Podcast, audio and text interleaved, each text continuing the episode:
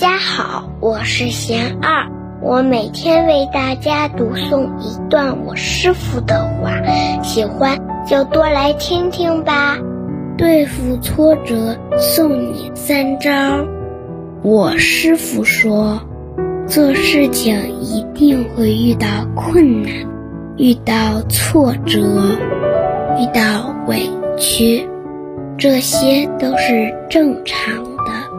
遇到问题就想办法闯过去，闯不过去就绕过去，实在过不去了。就接受不完美，接受失败，从中看到自己的局限和缺点，成为自己进步的经验。